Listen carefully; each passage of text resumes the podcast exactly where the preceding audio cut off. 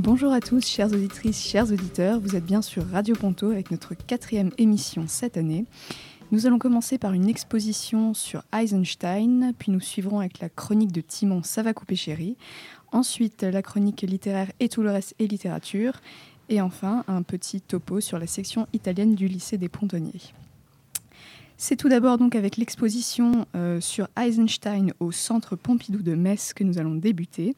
Nous accueillons aujourd'hui deux invités, Darina et Valérie, toutes deux élèves en section russe euh, au lycée des Pontonniers. Bonjour. Bonjour. Bonjour. Alors, vous avez fait partie donc, de l'exposition euh, Eisenstein que vous êtes allé visiter lundi à Metz, qui, se, qui a pour titre L'œil extatique. À votre avis, pourquoi ce titre? Euh, tu veux commencer ou? Alors, euh, pour moi personnellement, euh, bah, j'ai pas vraiment d'idée, on va dire. mais, je suppose que ça parle forcément des formes, vu que Eisenstein, à son époque, a cherché beaucoup à montrer surtout les formes et le sens des formes et appliquer les formes dans certaines.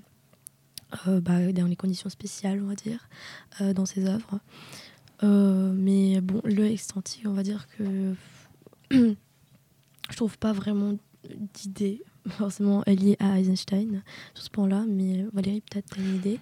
Oui, alors euh, parlons de cette euh, exposition. Je vais remarquer que Sergei Eisenstein, c'était un cinéaste russe, russe soviétique bien sûr. Et ce que j'ai vu dans cette exposition, c'était qu'en fait, euh, il voulait dans ses œuvres provoquer un choc chez les spectateurs. Et euh, il a réussi d'ailleurs parce que des images euh, qui changent radicalement, c'est assez choquant. Donc je pense qu'avec cela, il voulait exprimer justement l'époque, l'époque de la Russie soviétique, l'époque où il y avait des choses qui se passaient qui, qui qui ne pouvaient pas être expliquées en fait euh, parce que le gouvernement euh, il abusait de ce pouvoir comme c'est bien connu aujourd'hui. Donc euh, même si Sergei Eisenstein il était il était bien censuré par l'État il devait faire la propagande et tout ça mais dans ses œuvres je trouve qu'il a quand même réussi à montrer ce côté violent ce côté qu'on ne peut pas expliquer à travers ses œuvres. Et c'est pour ça en fait je trouve que cette exposition était très importante et ces titres le correspondent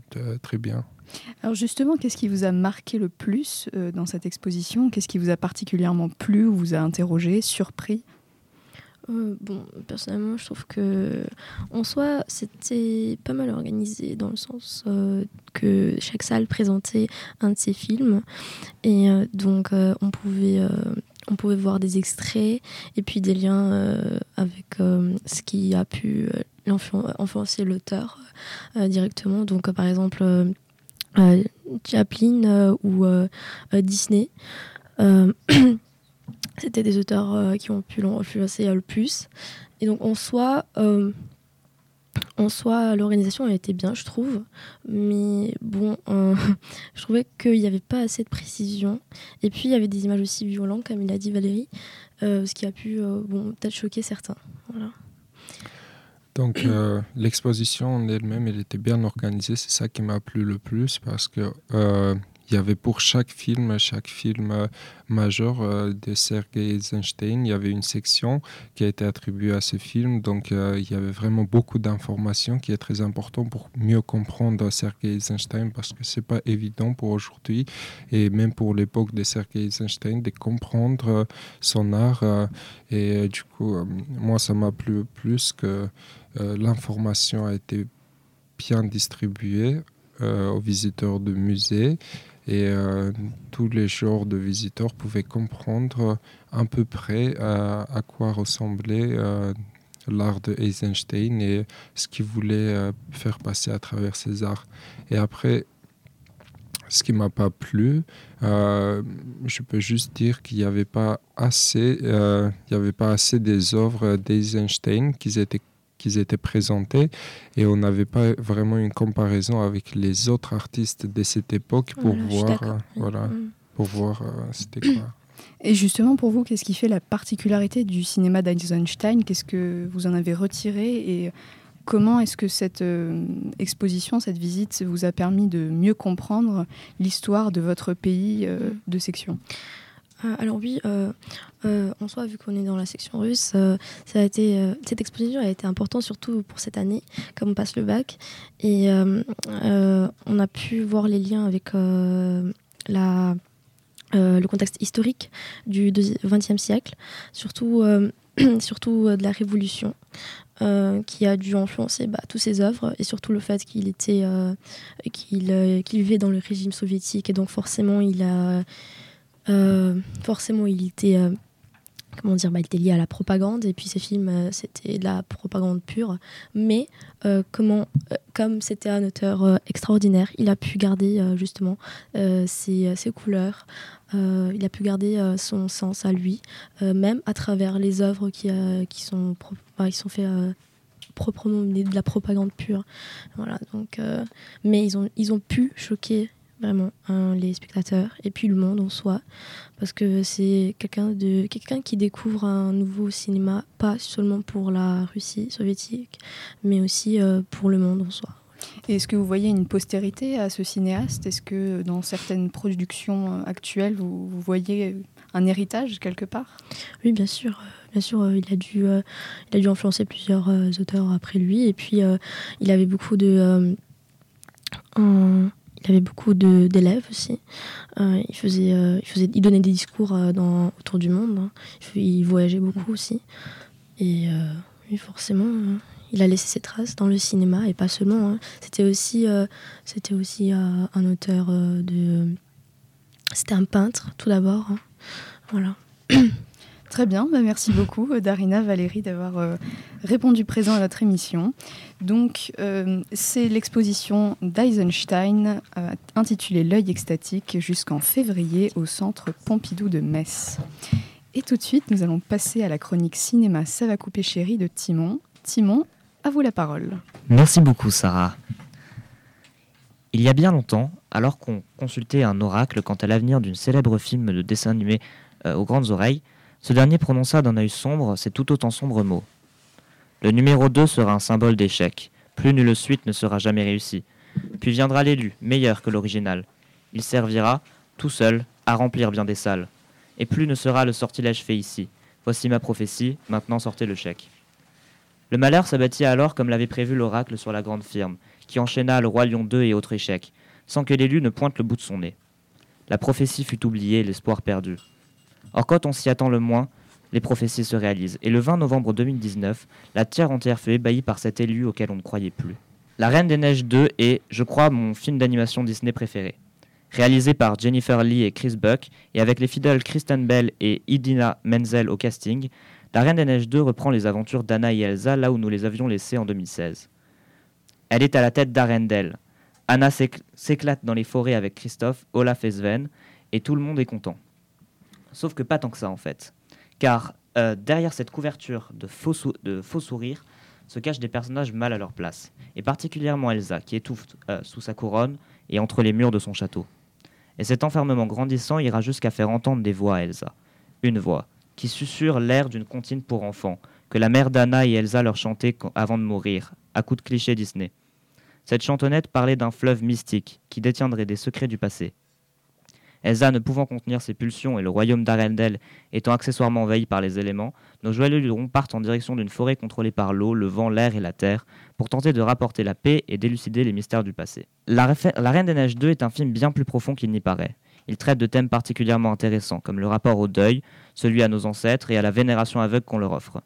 Celui des destins qu'on croit être les nôtres et celui de l'échec et de la déception.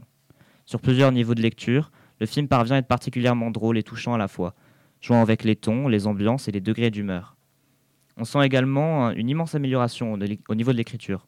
Les personnages prennent en maturité, en conscience et en profondeur. Olaf, par exemple, passe du statut de sidekick rigolo à celui de philosophe en herbe. Le plot, lui aussi est beaucoup plus élaboré. Les personnages gagnent et perdent contre eux-mêmes.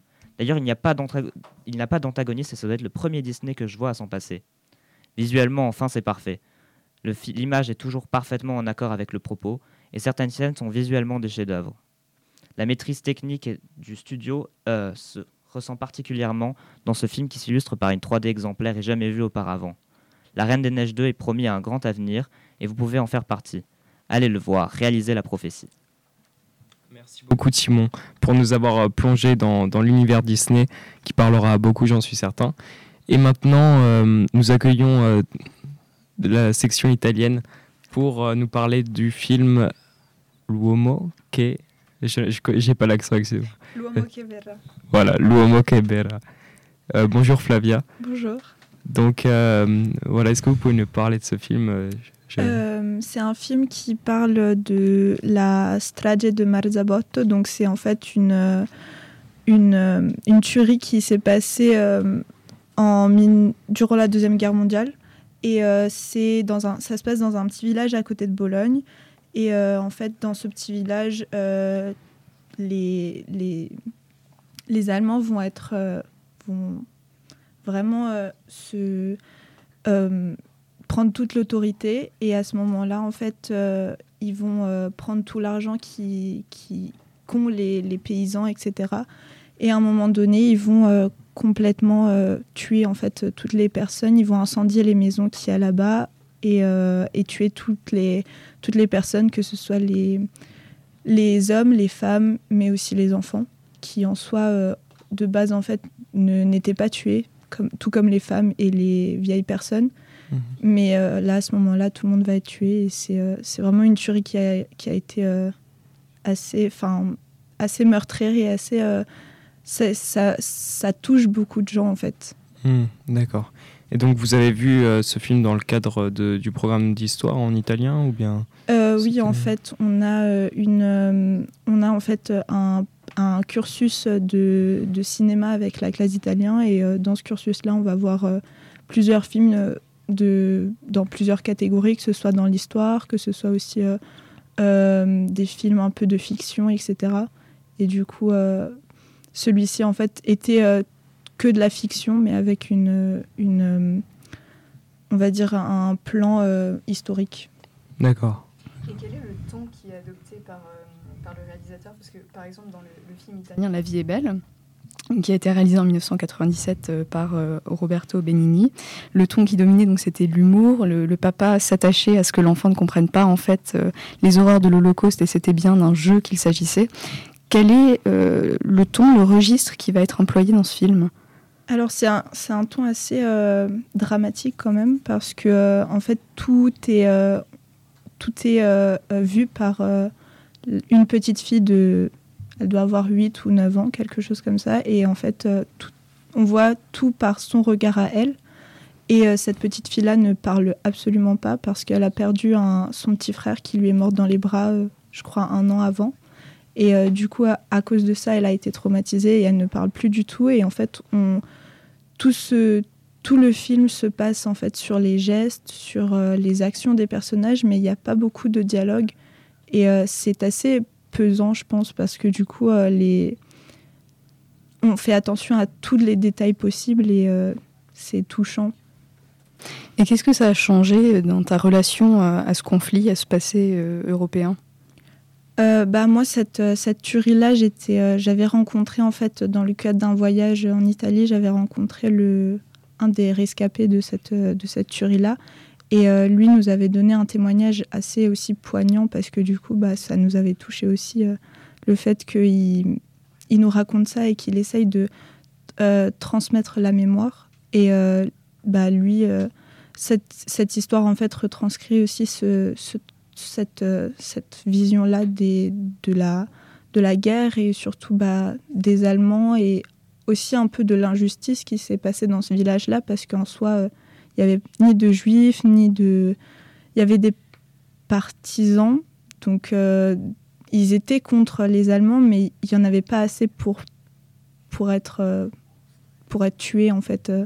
C'était pas une menace en fait. Donc du coup, c'est c'est touchant et c'est assez euh, contradictoire avec, avec ce que bah, Hitler voulait, etc. Et c'est une autre vision qu'on a de, de la dictature et de, bah, de tout ce qui s'est passé euh, pendant la Deuxième Guerre mondiale. Quoi. D'accord. Bon, bah merci beaucoup Flavia. Euh, à présent, j'accueille Sarah qui va nous présenter sa rubrique et tout reste et littérature, sa rubrique littéraire et il me semble qu'elle va nous parler de la joueuse de Go aujourd'hui. Merci Marius, et c'est du jeu de Go que je vais vous parler aujourd'hui avec le roman de l'écrivain chinoise Shanza, intitulé La joueuse de Go.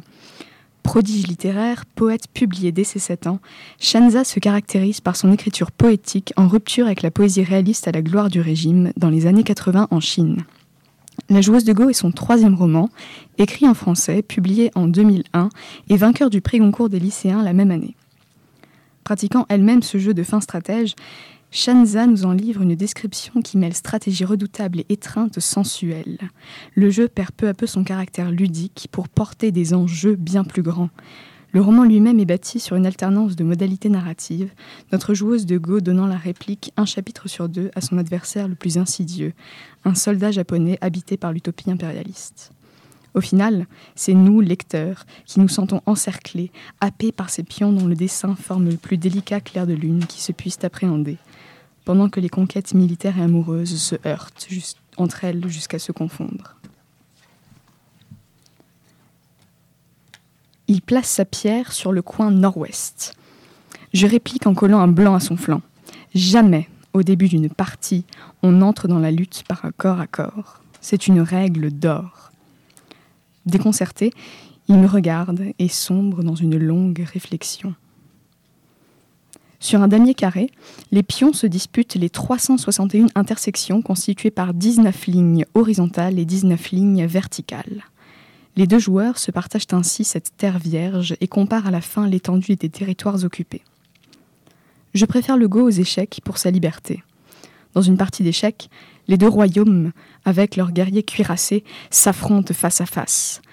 Les cavaliers de go, virevoltants et agiles, se piègent en spirale, L'audace et l'imagination sont ici les vertus qui conduisent à la victoire. Au lieu de border mes frontières, j'attaque mon adversaire de front. Mon blanc numéro 4 l'incite au duel. Il réfléchit de nouveau. Mon numéro 6 fait barrage à son noir numéro 5, se rallie aux autres pour encercler le numéro 1. Il répond in extremis en plaçant son numéro 7. Je souris. Terminé la plaisanterie, je construis mon jeu. L'inconnu joue avec une infinie lenteur. Le cheminement de sa pensée me surprend. Chacun de ses coups traduit un souci d'harmonie avec le tout.